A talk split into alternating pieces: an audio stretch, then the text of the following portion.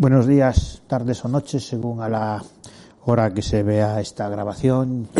Eh, vamos a continuar con el ciclo de encuentros de Liberar con el Colegio Libre de Méritos que se celebra este año en la Fundación Ramón Areces y en este caso eh, con una conversación con el profesor Juan Pablo Fusi, eh, Donostiarra, que ha desarrollado una amplia carrera académica como catedrático de Historia Contemporánea en diversas universidades hasta jubilarse en la Complutense y pasar a ser profesor emérito y por lo cual es también miembro del Colegio de Méritos.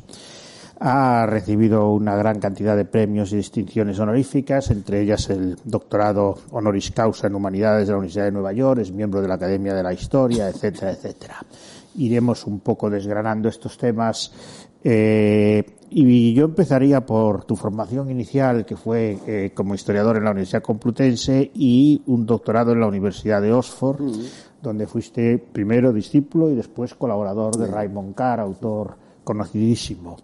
¿Qué, supuso para ti esa doble vinculación, por un lado al mundo académico español y por otro lado al, británico, al de Oxford en concreto? Me imagino que habrá sido en gran medida un contraste, pero también un complemento. Bueno, yo lo pondría de la siguiente manera. Me alegro lo que de la pregunta porque siempre tengo esa deuda contraída. Para mí la Complutense no es tanto la Complutense como José María Jover Zamora, que fue eh, el primer encuentro decisivo para mí una vocación sin duda por historia, pero todavía dubitativa en torno a periodos o temas, fue la personalidad de Jover la que me decidió a volcarme en el ámbito más cercano a la, a la contemporaneidad, a finales del 18, el 19, que es cuando yo empecé la primera obra, luego ya he pasado más hacia el siglo XX. Pero Jover definió mi vocación definitivamente una persona brillantísima, unas clases estupendas, un orden en su docencia que yo nunca he tenido, unas bibliografías completísimas. Eh, y bueno, Oxford es el, ciclo definitivo, diría yo, de mi formación. Efectivamente, un entorno mm, para mí deslumbrante, primero de nombres, porque aquello eh, estaba lleno de todos aquellos autores que yo había leído muchas veces, algunos por, indicación del propio José María Jover. Eh, eh, que había leído en, libros que ya empezaban a ser pues, muy importantes para mí. Y luego el, tono, el entorno de Oxford, primero es un lugar amenísimo, ¿no? Y que toda la ciudad está volcada a la universidad y parece que, eh, que, en fin, que es imposible hacer otra cosa más que leer y escribir eh, e investigar. Y los tipos de seminarios que son con asistencia muy pequeña de gente, no se estudia por lecciones magistrales, sino por lo menos en el ámbito que estaba yo, de ya un, estudiante de doctorado o una persona que estaba haciendo la tesis doctoral, y unos seminarios pues interesantísimos de, preguntas continuas, que era, se trataba de deshacer el argumento del ponente de alguna forma, y bueno, un estímulo extraordinario en todos los órdenes, unas bibliotecas estupendas eh, y, una orgía de librerías eh, para adquirir libros y por tanto, pues en fin, algo, eh, como he dicho, ciclo definitivo, deslumbrante. La, Car es una personalidad originalísima, era, murió ya hace unos años, lleno de ingenio, de, observaciones inteligentes, de gusto por lo todo aquello que uno no percibe. Siempre es la observación curiosísima y, una personalidad algo eh, extravagante, pero que verdaderamente pues tenía una fuerza eh, intelectual extraordinaria. A mí tu, relación con él, de cierto modo, me, hace recordar ahora aquello que decía Nietzsche de que no hay peor traición que se le pueda hacer a un maestro que seguir toda la vida como discípulo. En cierto modo, tú pasaste de ser alumno de él a escribir libros en colaboración con él. O sea, pasasteis de una relación maestro-discípulo a una relación de, amigos y colaboradores, entiendo. Bueno, eh, sí y no. Es decir, eh, sí es verdad eh, que un día que hicimos, eh, después del Premio Espejo de España, hicimos una serie de presentaciones en distintas ciudades españolas juntos, por tanto estuvimos viajando, pues un mes vamos a poner una cosa así por España, y hablamos mucho, ¿no? Y entonces en un determinado momento eh, Raymond me dijo, he tenido conversaciones eh, contigo que no he tenido con Sara, que era su mujer. ¿no? La conversación es imposible, ¿no? Es decir, quiero decir que con la, la intimar, como solemos eh, intimar los españoles nuestra espontaneidad, inmediatamente conoces a alguna persona, no digo que uno revele sus secretos más íntimos, pero bueno, hay una cordialidad fuerte en el trato. Eso yo no la llegué a tener nunca con Raymond. No sé si porque era inglés o porque era mi maestro, ¿eh? y por tanto la relación sí fue muy buena. Fue además iniciativa de él en la colaboración, porque le tenía eh, funciones administrativas en St. Anthony's College que le impedían el poder atender las numerosas demandas de algunos libros que seguía teniendo, y por tanto, bueno, pues me, me, sugirió la posibilidad de colaboración. Lógicamente, para mí era irrenunciable esa, esa oferta y la tentación y el gusto con que yo lo, eh, lo, pude, lo pude hacer. Pero nunca, mm, yo por lo menos siempre tuve un cierto sentido reverencial, no sé si en traición nietzscheana, pero, pero hacia Ramón, igual que la tuve hacia, yo le estoy llamando José María Jover, pero a él, pese a toda su insistencia, y ahí sí teníamos buena, muy buena relación y confianza, siempre le llamé don José María. ¿eh? que me insistía, pero por favor, haz el favor de... pero no, no me, con ninguno de los dos pude romper esa última barrera. Bueno, hay otro aspecto que, me llama mucho la atención de tu trayectoria. En lugar de contar todo tu currículum de entrada, que es una cosa muy aburrida y, e inútil, he preferido convertirlo ya en cuestiones concretas, que son los cargos eh, de tipo institucional que has desempeñado. Primero fuiste director del Centro de Estudios Ibéricos en el St. Tony College de Oxford. Después eh, fuiste director de la Biblioteca Nacional de España, más tarde director del Instituto eh, de la Fundación Ortega y Gasset, sigues en el patronato. Eh, yo siempre tengo la impresión de que este tipo de cargos, por lo menos yo lo he vivido así, en cargos mucho más modestos, eh, son un sacrificio que uno tiene que hacer cuando le gustaría realmente dedicarse al trabajo de investigación, pero no tengo nada claro que eso sea cierto. ¿Son un complemento para la carrera de un investigador y un docente?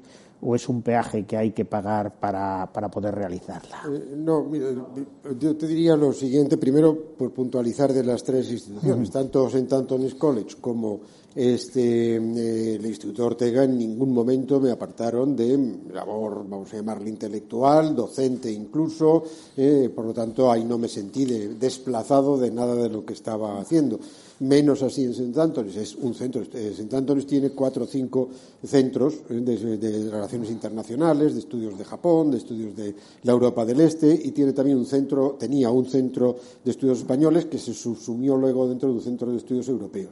Estamos hablando de muy poco profesorado. Somos tres o cuatro en cada uno de esos centros, eh, estudiantes de doctorado y, como decía antes, la labor son seminarios. Yo dirigía esos seminarios y estaba deseando que lo hubiera y, por tanto, estaba metido de hoz y coz en, los temas del seminario, más en los trabajos que no era yo el director, pero sí un poco el, un segundo responsable de lo que se estaba haciendo aquellos alumnos que estaban registrados, matriculados en estudios españoles en St. Anthony's College. ¿no? Eh, por tanto, y lo mismo podría decir del Instituto Ortega, eh, tanto o más exactamente igual. El que sí es diferente es la Biblioteca Nacional, porque ahí tiene una labor de, de gestión muy grande. Cuando me eh, propusieron, dije inmediatamente que sí. Otras cosas que se me han propuesto he dicho siempre que no. Digamos, propuesto inicialmente. La propuesta que te hacen es que te presentes a un puesto que puede estar eh, vacante. Por ejemplo, pues en algún momento comenté con el, el, entonces ministro la posibilidad del rectorado de la Menéndez Pelayo. Jamás me vi en ese puesto. En cambio, en la Biblioteca Nacional dije al segundo instante que sí. Me interesó mucho ese mundo. Es una gestión muy dura, o lo, menos lo fue para mí, porque además yo no era bibliotecario y hay una serie de cuestiones eh, técnicas, de catalogación, de, fin, de, control de la biblioteca que uno no es suficientemente competente. Ahora, es un mundo tan atractivo, muy cercano eh, también al mundo intelectual, necesario a, a nuestro mundo intelectual de investigación, y descubrir la historia del libro, la edición, una serie de, facetas ¿eh? de la historia cultural que, bueno, mm, aun cuando no pudiera dedicarme a ellas, pero sí los libros de viajes, el libro ilustrado, el grabado original para para, para libro, que el grabado al principio es original y por tanto no, es, ¿eh? no son ediciones sucesivas, sino que están hechas expresamente para aquella edición, hablo del siglo XVIII, etcétera. Bueno, todo eso me, me pareció extraordinario. Los fondos de la Biblioteca eh, Nacional Española debe eh, saberse ¿no? que son equiparables en riqueza a lo que para pintura es el Prado. Es decir, que es un, un fondo excepcionalmente extraordinario. Por cierto, que has mencionado un doctorado honoris causa por la eh, Universidad de Nueva York era cuando yo era director de la Biblioteca Nacional y fue un doctorado más institucional que personal, porque hubo eh, fue un homenaje que se hizo en Nueva York a, los directores de cuatro o cinco grandes bibliotecas nacionales eh, internacionales, una de ellas la española. Y por tanto, bueno, pues además eh, quiero decir que me beneficié de esa forma por el hecho de haber de estar en la Biblioteca Nacional. Ya. Bueno, pasando a tus publicaciones, yo he creído ver en ellas una división muy clara en dos bloques, que no sé hasta qué punto eh, es tan clara ni tú estarás de acuerdo con ella. Por un lado, podríamos hablar de tus libros de carácter más de monografía de investigación, eh, y bueno, y la mayor parte de los artículos que has publicado generalmente, evidentemente, son de ese tipo, que, que prácticamente giran en torno a la historia de España en el siglo XIX y sobre todo siglo XX, la historia del País Vasco, el problema del nacionalismo, la situación de los no nacionalistas en sociedades con hegemonía nacionalista, etcétera, etcétera. Luego hay otro bloque de publicaciones, de los cuales he traído tres libros, porque eh, uno de ellos es el que quiero, eh, si tenemos tiempo, comentar con más detalle, que se caracterizan por algo completamente distinto de los anteriores. No suelen tratar un tema muy puntual, sino un tema muy amplio, suelen ser breves, eh, suelen ser accesibles para un lector no especializado eh, y con estos libros, cuyos títulos son Historia mínima de España, del año 2012, El efecto Hitler, una breve historia de la Segunda Guerra Mundial, 2015, Breve historia del mundo desde la Edad Media hasta hoy, eh, eh, del año 2016, o Ideas y Poder, 30 biografías del siglo XX. Es un tipo de libros que yo tengo entendido que son muy eh, habituales y prestigiosos en Inglaterra, mm. donde siempre incluyen la palabra short, a short history of, a short introduction to. Eh, pero en España muchas veces se ven como algo de poco nivel para un investigador, como una concesión a la divulgación, a la comercialidad. Yo pienso que no son eso en absoluto. A mí me parece que son el gran instrumento que tenemos los que no somos especialistas en un campo para familiarizarnos con él sin poder dedicarle la exclusividad que le dedicamos a nuestra especialidad. Eh, estos libros del segundo tipo, curiosamente, todos ellos los has publicado en los últimos diez años. ¿Hasta qué punto esta dicotomía que yo hago, que además tiene una cierta analogía con el trabajo de investigación frente al trabajo docente? Estos libros serían algo así como los cursos que se damos en la universidad para los estudiantes ampliados a un público más amplio. ¿Hasta qué punto tiene sentido esa dicotomía? Bueno, yo no la he vivido como tal dicotomía. Es decir, yo, eh, la, primera parte, esas monografías significativas, sí han respondido más a iniciativas mías, las otras han podido ser a veces propuesta, en algún caso ha sido propuesta eh, editorial rectificada o luego reelaborada o, o negociada entre las dos partes, entre el editorial y el, y el autor. Yo no lo he vivido como eh, una dicotomía, sino como parte de la misma, si se puede llamar, de la misma proyecto personal, de la misma, de la misma obra, cuando es evidente que tienen efectivamente un público distinto.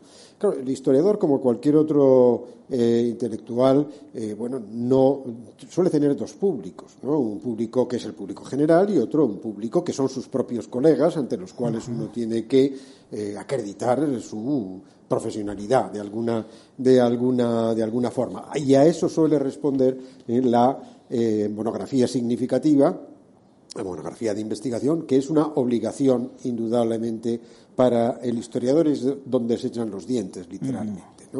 Eh, quien no ha hecho una monografía profunda de investigación no tiene una formación completa en el cual haya, cuando luego sea el producto X, pero uno tiene que tocar muchísimas, eh, digamos, historias sectoriales, historia económica, historia social, historia política, historia eh, cultural, insisto, cuando luego el producto esté centrado en uno de esos aspectos, pero para entender un momento, un, tema histórico, pues hay que plantearlo y, analizarlo o investigarlo desde muchas perspectivas. Por tanto, eso es la obligación del, historiador.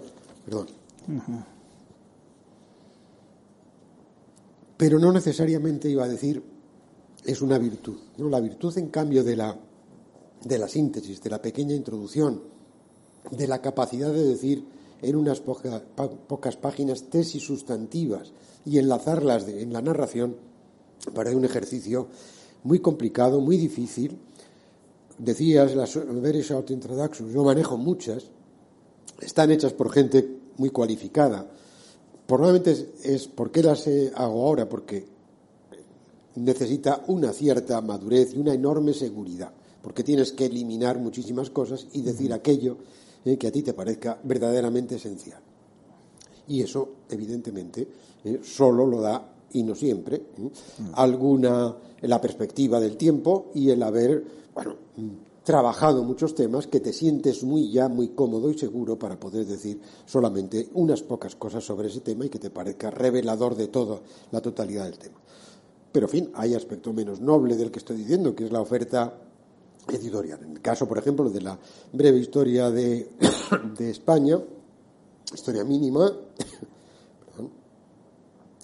era casi irrenunciable, porque la editorial eh, estaba eh, eh, relanzando esa colección junto con el Colegio de México y la historia mínima de México de los años 40, que dio pie a esa nueva operación editorial la hizo don Daniel Cosío Villegas, para mí uno de los grandes historiadores de habla española del siglo XX. Mexicano, creador, eh, inspirador del Fondo de Cultura Económica. Y otra vez, eh, el que una editorial me plantee, mencione el nombre del Colegio de México y de Daniel Cosío Villegas, no se puede decir que no. Eh, que sí puede decirlo. Bueno, unos arrastraron a otros ¿no? de estos libros. Ese libro funcionó muy bien. el resto de esa colección también fue muy bien. Y bueno, entonces, pues algunas otras editoriales me, propusieron eh, otro tipo de libros ¿eh? y, he aceptado porque aquel modelo inicial de yo no quedé insatisfecho de, de aquel de aquí al libro, digo, al margen de la, de la difusión que pudo, que pudo tener y del eh, mérito o crédito que le pudiera parecer a, a, otros historiadores, yo quedé satisfecho moralmente, vamos a decirlo, de lo que había hecho ahí, ¿no? Y creía que no había traicionado nada de mis exigencias conmigo mismo profesionales. Y por tanto, mm, los otros proyectos que me dijeron me interesaron, eh, creí, volviendo a tu pregunta, que efectivamente podía hacerlos ¿eh? y los hice. No renuncio, quizás no a volver eh, a una monografía pura y dura de trescientas y pico páginas, pero así, eh, digamos, a hacer algunos libros cortos, pero que cada capítulo exija algún tipo de investigación. Evidentemente, coordinados cada capítulo para que sea un libro unitario. Eso no, renunciaría. No renuncio y tengo en la cabeza cosas. Pues eh, empezando por el primer tipo de libro, los más especializados, hemos dicho ya que es central el tema del nacionalismo. Mm. Eh, concepto absolutamente polémico. Yo pienso que en parte por las diferentes definiciones, la confusión entre nacionalismo, patriotismo, vinculación a moral, territorio, etcétera, etcétera. Eh, sin embargo, es un concepto que no, que no se puede, en cierto modo, dejar de plantear. Mi experiencia con los que se definen como nacionalistas es que cada vez que yo intento argumentar contra el nacionalismo en general, ellos inmediatamente me dan por supuesto que si yo hablo contra un nacionalismo estoy defendiendo otro y que no es posible salir de esa dialéctica. Eh, yo pienso que sí es posible salir. Yo pienso que el concepto de nacionalismo debe ser eh, analizado y comentado globalmente, dejando muy claro que lo que se dice afecta exactamente igual al nacionalismo catalán, vasco, gallego o español. La mejor síntesis que ahora al pensarlo he recordado la hizo, en mi opinión, Mario Vargas Llosa con estas palabras. Las naciones no se forman por desarrollo espontáneo de unas características naturales definitorias, sino por una serie de azares y conflictos históricos, enfrentamientos sangrientos, intereses económicos, guerras y conquistas que se suceden a lo largo de la historia. Toda nación es una mentira a la que el tiempo y la historia han ido, como a los viejos mitos y las leyendas clásicas, fraguando una apariencia de verdad. La consecuencia de ello es que el nacionalismo es la cultura del inculto, la religión del espíritu de campanario y una cortina de humo detrás de la cual anidan el prejuicio, la violencia y a menudo el racismo. La conclusión que él saca es que todo nacionalismo debe ser combatido de forma intelectual y política, pero nunca en nombre de otro nacionalismo, sino de la cultura democrática y de la libertad, porque los nacionalismos son en sí una amenaza contra el pluralismo y contra la libertad. Bueno, esto es una enmienda a la totalidad, es una postura muy radical que a mí no me resulta nada lejana. Me imagino que querrás matizarla y comentarla. Pues comentarla sin duda, mm, matizarla probablemente también, ¿eh? Eh, pero el fondo de lo que está implícito, tal como yo lo veo, o eh, al leer al leerme tú esa, esa frase, estaría completamente de acuerdo. el nacionalismo entendido como mm, doctrina, teoría política y movimientos políticos que se reclaman nacionalistas eh, responden a una filosofía política que hace de la nación y no del individuo el objeto y sujeto de la política y que sublima esa idea de nación. El liberalismo, la democracia, hace del individuo, y convendría que incluso los ¿eh? muchos estados fuertes democráticos no lo olvidaran, el objeto y sujeto de la política. ¿eh? La clave de la democracia es los derechos del individuo a sus libertades, ¿eh? a su eh, propiedad, a todo, a, la libertad de expresión, de manifestación, de participación política en la gestión pública, tantísimas otras cosas, y el gobierno democrático lo único que tiene que hacer es garantizar el pluralismo de la sociedad. ¿eh? Todo lo demás le sobra es verdad ¿eh? que todos el, hombre contemporáneo lleva dentro de sí, a veces en parte es conservador, en parte es socialdemócrata, en parte es eh, liberal y que lleva una idea, por lo menos el hombre occidental, ¿eh? de un Estado protector de alguna manera, pues, que vaya corrigiendo las desigualdades que surgen en la, en la sociedad, hay el estado del bienestar, por resumir. Pero evidentemente como filosofías políticas son incompatibles la filosofía del nacionalismo que hace de la nación el objeto de la política y la filosofía del liberalismo y de la democracia que hace del individuo el sujeto de los derechos frente a esa misma eh, comunidad nacional muchas veces. Por tanto, hay completamente de acuerdo en lo que tan brillantemente y tan duramente escribía eh, Mario Vargas Llosa. Ahora, hay, yo, ¿qué matices podría añadir? Bueno, que la, es decir, que, el, hombre en, abstracto no sé si existe, ¿eh? existe, decía Ortega, yo el hombre europeo no lo conozco bien, sé que hay un hombre francés, un hombre español, es decir, nacimos nacemos en una circunstancia eh, tanto nacional, lingüística, territorial, política nacional, ¿eh? tenemos preocupaciones nacionales, tenemos alguna forma de identidad, el entorno de nuestra nación nos es lo, que mejor conocemos casi por ósmosis, porque nos hemos eh, criado en ella. Muchas de las cosas que han ocurrido en ese, en ese país y siguen ocurriendo, ¿eh? desde la cultura a su pasado, a su historia, condicionan también nuestra visión de las cosas. Y en un último extremo, eh, la nación-estado del 19 y del 20 no es un mal ámbito para el ejercicio de la soberanía y de los derechos individuales. ¿eh? Y por tanto, en ese sentido, eh, pues yo, digamos, tengo una eh, cierta, digamos, voluntad de matiz a esas posiciones más extremadamente antenacionalistas. Distinguiría, creo, no sé quién era, yo solo he leído a Fernando Sabater y le voy a a, citar, ¿no? Que una cosa es la nación y otro el nacionalismo, igual que una cosa es el apéndice y otro el apendicitis. ¿eh? Y por tanto, efectivamente, el, nacionalismo, en tanto que apendicitis de la, de, la vinculación de alguien a su nación, es una patología política ¿eh? y por tanto, efectivamente, ahí sí coincidiría con que lo que ha dicho Vargas Llosa, otras personas, recuerdo eh, el historiador François Firé francés, solo ha traído violencias y masacres en el nacionalismo. Mucho de eso es verdad. Claro, y al mismo tiempo yo creo que hay un gran problema conceptual de qué queremos decir concretamente con las palabras, porque mm. claro, eh, un nacionalista que se define como nacionalista nunca admitiría en España, eh, eh, en las mm. partes de España donde se definen como nacionalistas no españoles, nunca aceptaría que lo suyo se llamara patriotismo. Hay determinadas personas que dicen el nacionalismo es nefasto, pero el patriotismo es un noble amor a la propia comunidad, y otras dicen lo contrario. En cierto modo, lo que sí hay es una una gran confusión terminológica sobre dos cosas muy distintas, que es esa ideología política que tú has bien descrito y que, en mi opinión, merece las críticas más radicales, y algo que tiene que ver con la sensación íntima de pertenencia a un territorio y a una comunidad, que es la base sobre la que se construyen los pueblos. es más, los proyectos políticos de tipo nacionalista suelen manipular ese sentimiento noble de las personas para transformarlo en un intento de unir o separar. Desde la integración de Italia en la época de Garibaldi hasta los actuales intentos de disgregación de España, lo que hay es una manipulación ideológica de esos sentimientos perfectamente eh, nobles e imprescindibles que son los que permiten construir comunidad.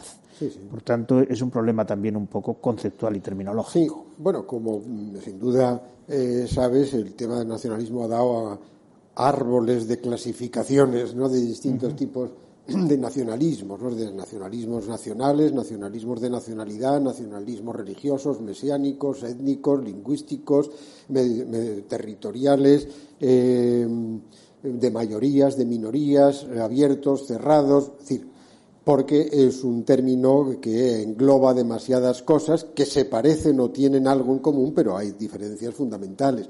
Eh, igual que hay, por ejemplo, o sea, me recuerdo, eh, bueno, y es muy conocida, entre un nacionalismo cívico y un nacionalismo étnico. Por nacionalismo cívico se podría poner eh, el nacionalismo que nace de la revolución, que inspira la Revolución Francesa, ¿no? Bueno, la Revolución Francesa que termina mal, pero no termina mal por nacionalismo, sino por radicalismo jacobinista.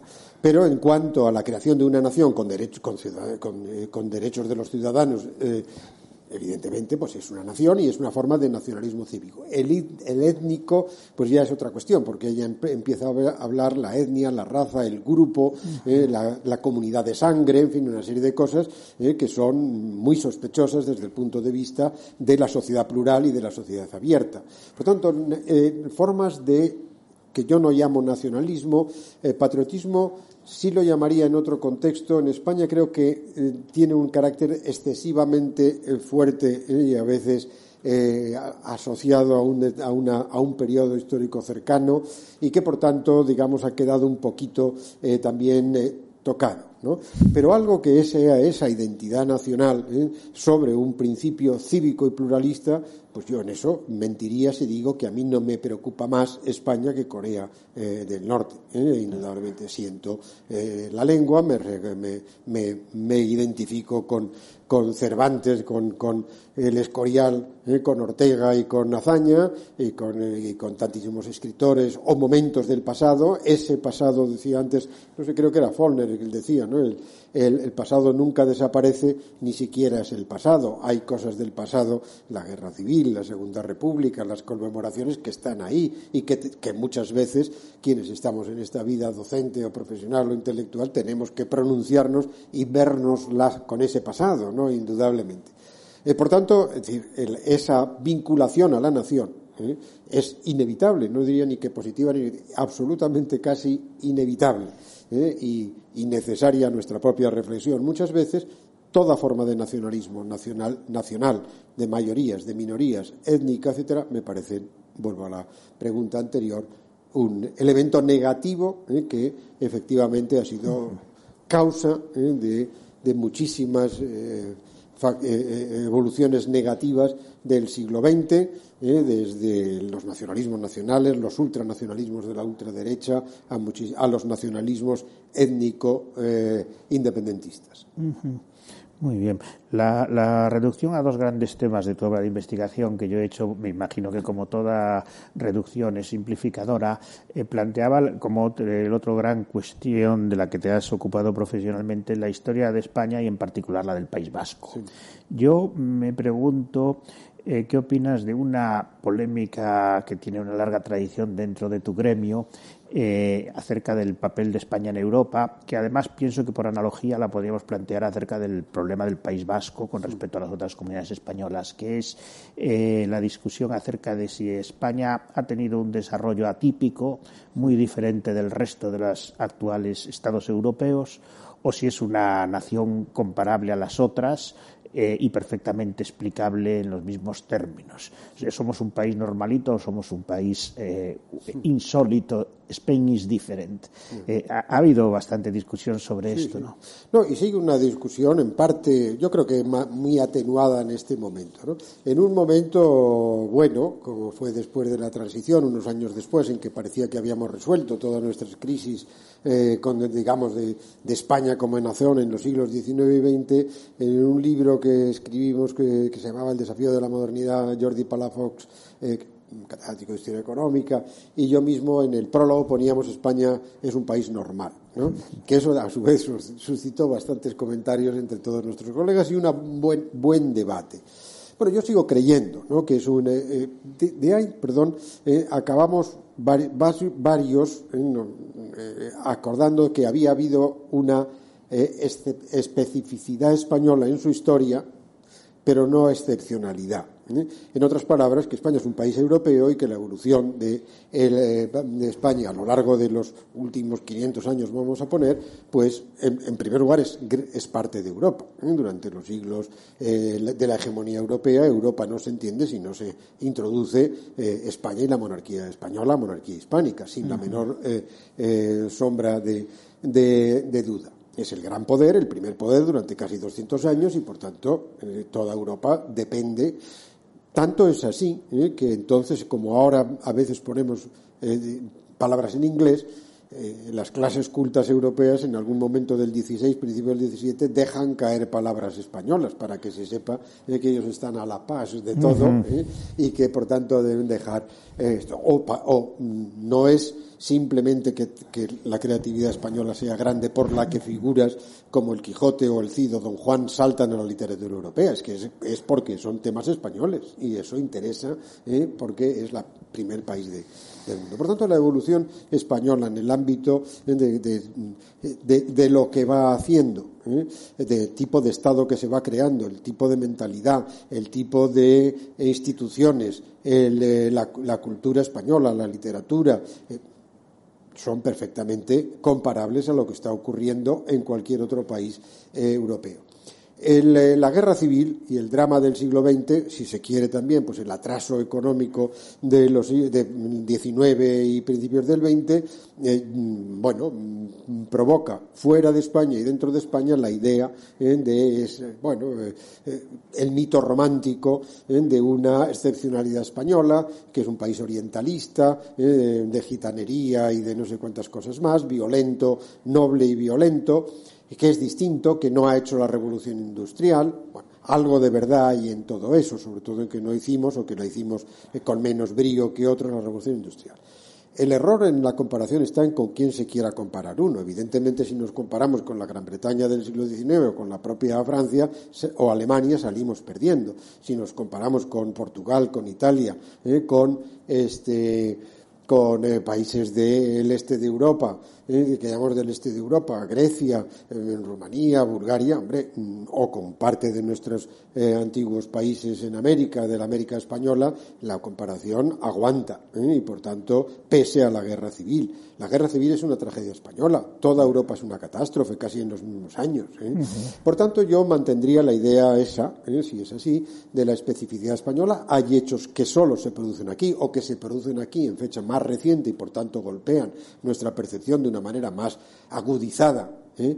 que eh, la guerra civil británica de Cromwell y compañía la viven con mucha intensidad, pero con una tranquilidad y distanciamiento formidable, porque han pasado ha pasado tanta agua ¿eh? desde entonces por los puentes británicos que ya no se vive con la pasión y el dramatismo con que nosotros todavía vemos o comentamos la guerra civil. Especificidad sí, excepcionalidad no, y España es un país europeo eh, con su propia trayectoria, pero muy parecida. Nuestras ciudades se parecen mucho eh, al resto de las ciudades europeas y, siempre ha sido así. Muy bien, yo, aquí ya pasaría a centrarme en, estos libros que he descrito como de segundo tipo, puesto que además son los que más eh, hemos leído tus lectores no especializados y, es ese tipo de, personas a las que se dirige eh, este acto, a un público amplio, oculto, pero no especializado. Eh, de estos tres libros, a mí me ha interesado especialmente el más reciente, que se titula Ideas y Poder, 30 biografías del siglo XX, y en el cual En 300 páginas resumes la biografía de 30 personalidades, salen a menos de 10 páginas cada una, que van desde Sigmund Freud hasta Che Guevara, desde Lorenz de Arabia hasta Simón de Beauvoir o desde Emiliano Zapata hasta Pablo VI. No, ¿No produce un cierto vértigo el tener que reducir la historia del siglo XX a 30 personas y el tener que resumir en un librito mm, pequeño sí. tal cantidad de, de temas tan variados, tan amplios? Eh, sí, debo, eh, por supuesto. Y soy muy consciente de que cualquier otro historiador o cualquier eh, persona de la vida intelectual hubiera escogido otros 30 distintos. Algunos de estos son indiscutibles, otros no son tan indiscutibles. Hay una opción personal, ¿no? Evidentemente, en esa selección. Por tanto, sí, vértigo también. Me mentiría si digo que controlo absolutamente ¿eh? los numerosos temas que están implícitos en esas biografías. Eh, finalmente, ¿por qué acaban siendo este número? Porque la propuesta editorial era todavía mucho más vertiginosa, ¿no? Porque eran siglos XIX y XX y no 30 sino 50. Ahí me sentí incapaz, aun cuando entré bastante en, en algunas biografías obvias del, del, siglo XIX, has mencionado tú antes Nietzsche, oh, Nietzsche es un universo, ¿no? También lo es Freud y también lo es cualquier otro. Y es verdad que, que que uno en su pedantería eh, ha ido leyendo mucho, pero una cosa es haber ido leyendo mucho y luego es ponerte a escribir y decir algo, algo, digamos, coherente sobre algunas de las personas del XIX. Pero me asomé bastante durante unos meses a Nietzsche, a Darwin, evidentemente a Marx también. Algunos me sentía más cómodo, como podía ser Napoleón, eh, incluso, eh, me está mal decirlo tal vez, pero me sentía cómodo con Beethoven y con Wagner, ¿no? En fin, bueno, eh, pero no, los 50 ya en, y con un número de páginas limitado eh, renuncié, la, mi contrapropuesta eran 30 del, del 20, que ya me, me parecía que era eh, suficientemente o bastante o muy arriesgado. Dicho eso, que es verdad y por tanto, digamos, acepto cualquier reprimenda que se me haya podido hacer, porque me parece natural que digan, bueno, falta no sé quién, falta no sé cuántos, cómo pone a Zapata y no a no sé cuántos. Bueno, este, eh, pero dicho eso, yo eh, primero disfruté muchísimo haciendo el libro, otra vez un agotamiento tremendo el poder reducirlo, el tener que reducirlo a tantas páginas. Me hago la ilusión de que por lo menos alguna anécdota no suficientemente manejada siempre hay ¿eh? en alguno de esos capítulos y con la prudencia que creo que nos corresponde a quienes estamos en esta vida profesional, intelectual, yo no estoy disgustado con ese libro. ¿eh? No estoy disgustado eh, con, con, ese libro, no creo que ha sido un error. ¿eh? Eh, del que deba arrepentirme, tampoco es para eh, sacar eh, pecho, pero bueno, creo que es digno y que por tanto mi profesionalidad no ha sufrido dramáticamente con hacerlo. Y disfruté muchísimo. Eso no puedo negarlo porque, digamos, me asumé a varios mundos distintos, algunos me son cercanos, pero otros no tanto. Que hubiera leído yo previamente a Freud no significa que me sintiese que añadía muchas lecturas, por ejemplo, muchas relecturas y varias biografías, ¿no? De, indudablemente. Y comentarios y textos de gente que ha trabajado sobre Freud y que a mí me han servido como estado de la cuestión y que puedo incorporar y seguramente una, una persona especialista en ello puede detectar, hombre, ¿eh? aquí esto viene de la tesis de fulanito de Perengano. Y, y, así podríamos ir diciendo, me interesaron varios, ¿por qué puse tres mujeres y estas tres, eh, por lo menos Emily Pankhurst?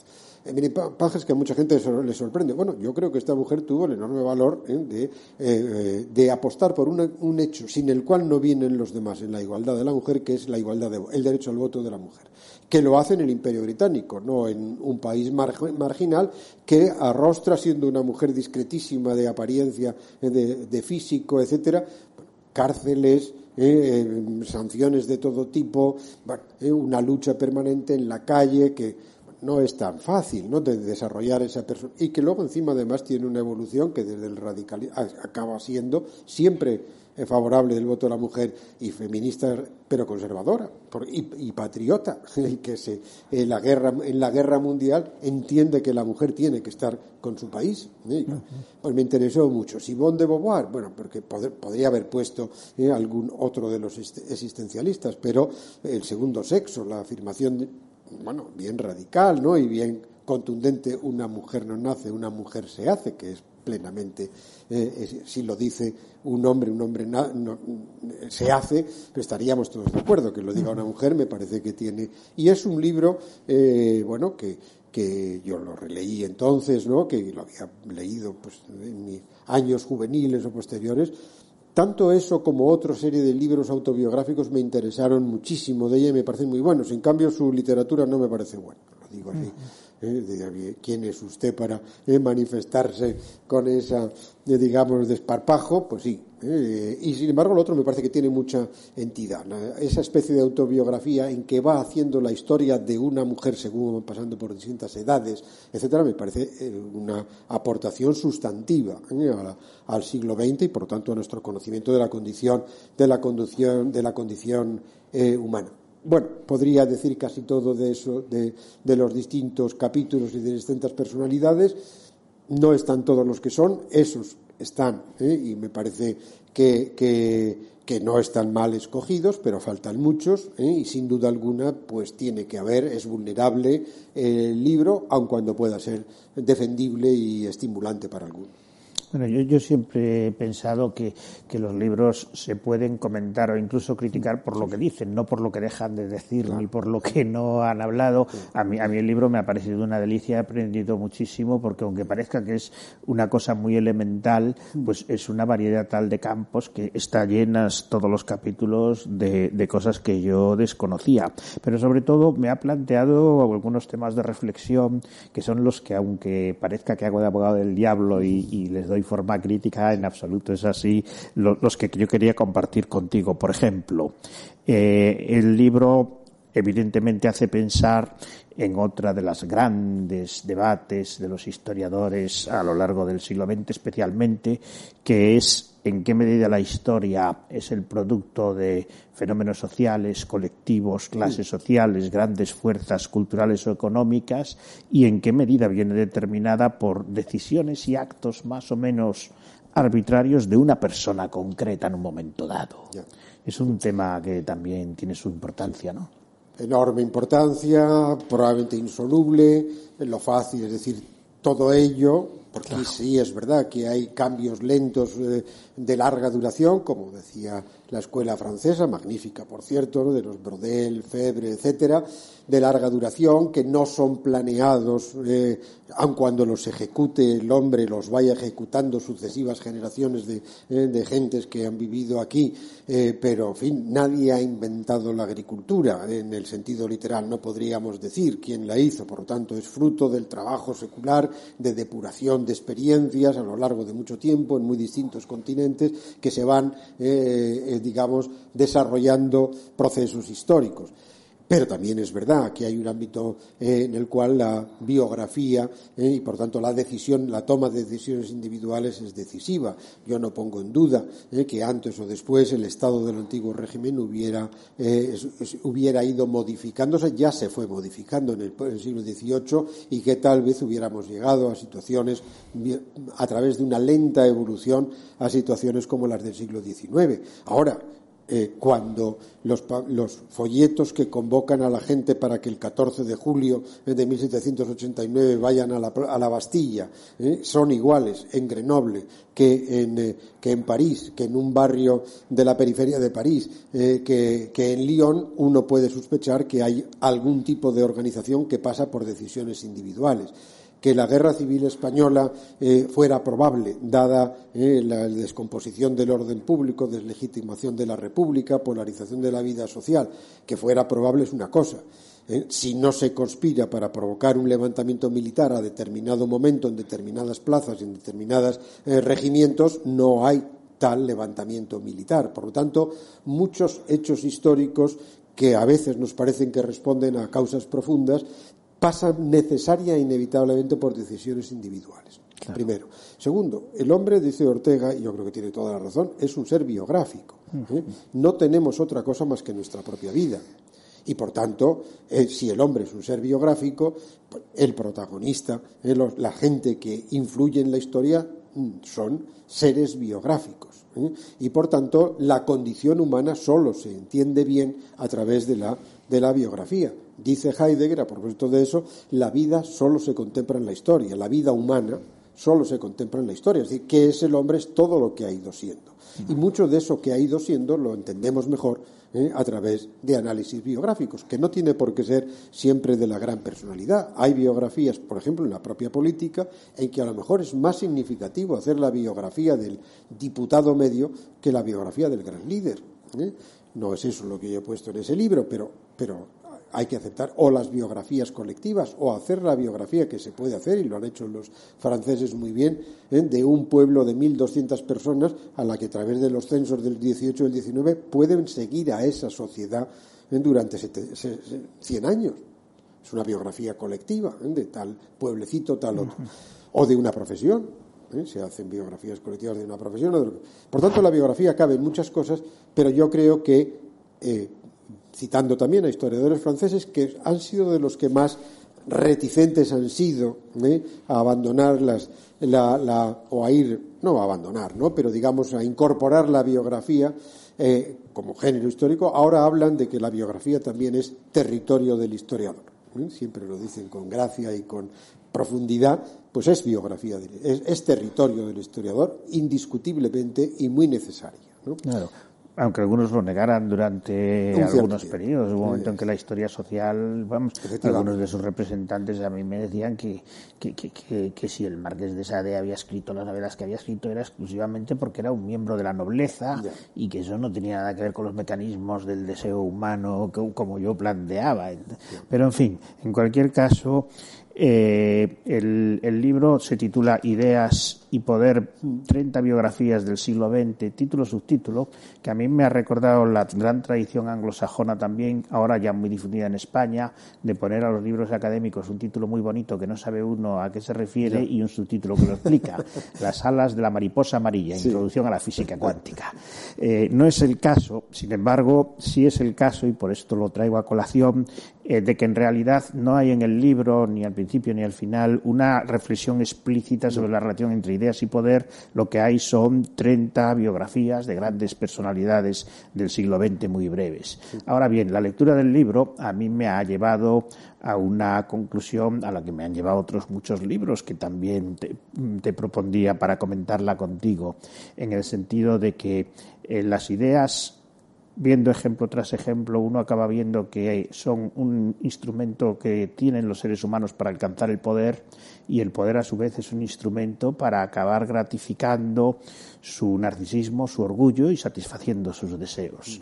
Una y otra vez ese mecanismo aparece según vamos escarbando en las motivaciones íntimas de los grandes protagonistas de la historia y una y otra vez acabamos encontrando a través de las biografías claves que a veces ellos mismos se procuran ocultar, que reducen todas sus actividades a una cuestión personal, a un conflicto, a una herida narcisista juvenil, a un problema de este tipo. Eh, esto que yo estoy afirmando es precisamente lo que tu gremio rechaza mm. violentamente y llama la teoría de la nariz de Cleopatra. Si Cleopatra hubiera tenido una nariz muy fea, no hubiera enamorado a Julio César, el Imperio Romano hubiera tenido otro y eso es un disparate. Eh, ese disparate, que a mí no me lo parece, en cierto modo, mm, tú nos has venido a decir en términos mucho menos extremos mm. que está siendo ahora reivindicado con el término de la biografía es también territorio del historiador, aunque muchos lo negaran durante mucho tiempo.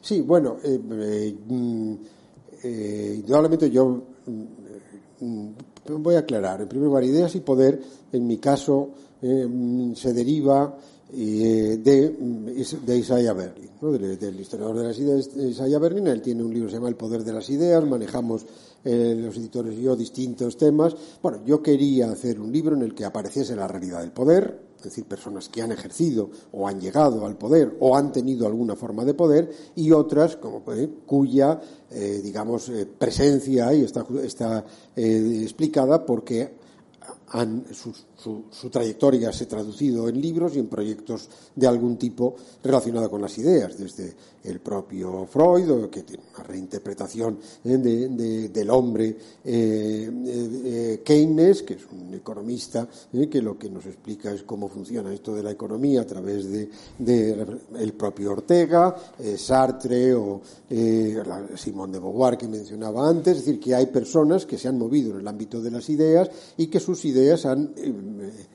influido de alguna, de alguna manera eh, muchas veces indirecta, no las podemos eh, tener una relación directa causa-efecto sobre el curso de la historia y hablamos todos, muchos de nosotros, en lenguajes inventados por ellos, como puede, o acuñados por ellos, como puede ser el caso de Freud o como puede ser el caso del propio Keynes. En el caso concreto de España, pues quien no cita eh, una y otra vez frases brillantísimas de Ortega, aun cuando no sea necesariamente orteguiano y así sucesivamente.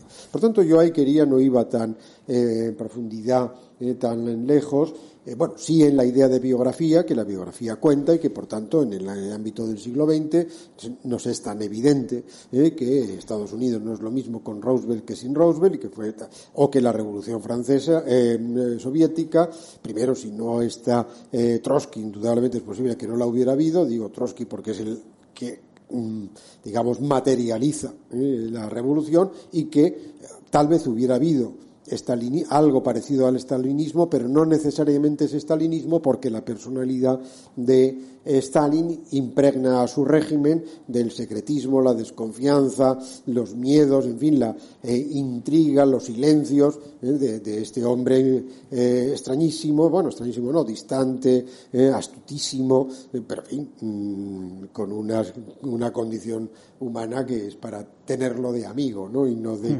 no de, de enemigo.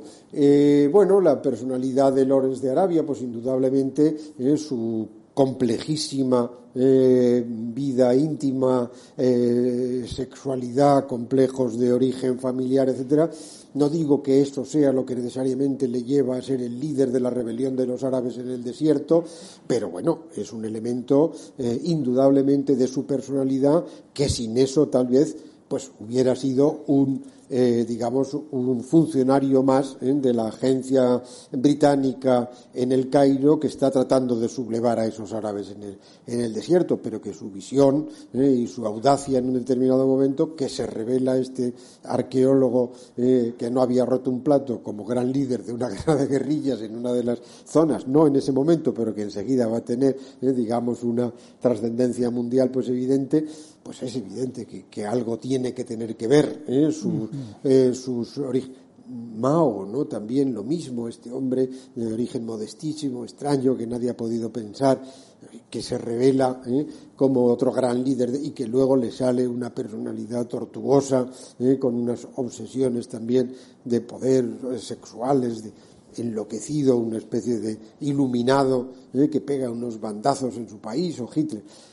Claro, la, pregunta tan crudamente dicha de la, de la nariz de Cleopatra, a su vez es una simplificación en sí misma, ¿no? Para que dijeran, hombre, si me lo dice de esa manera tan cruda, pues no, ¿eh? pero si me lo dice matizando qué queremos decir el papel del individuo en la historia, entonces sí.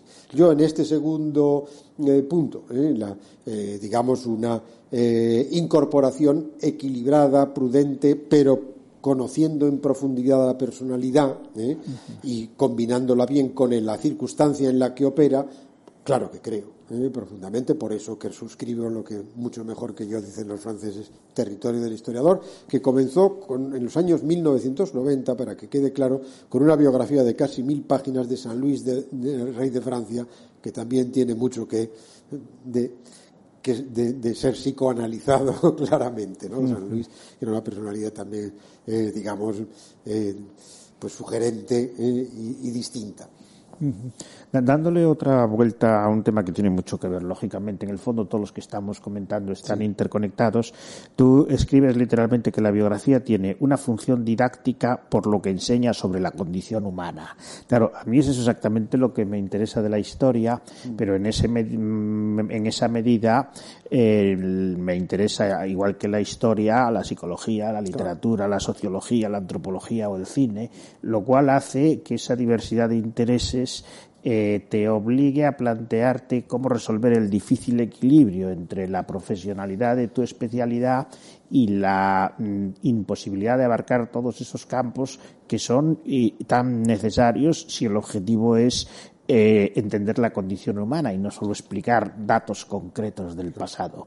Ese dilema tú lo has padecido también como yo. Lo he, padecido, lo padezco, lo voy a seguir padeciendo el tiempo que, que, que me, me, quede. Defiendo que sea así. Eh, me hago la ilusión de que la historia es una disciplina en la que convergen otras disciplinas más especializadas y sectoriales y que por lo tanto que el historiador tiene que saber de todo lo que has dicho, más economía, derecho y una serie de cosas, o por lo menos asomarse con seriedad a esos ámbitos, aun cuando luego se note menos.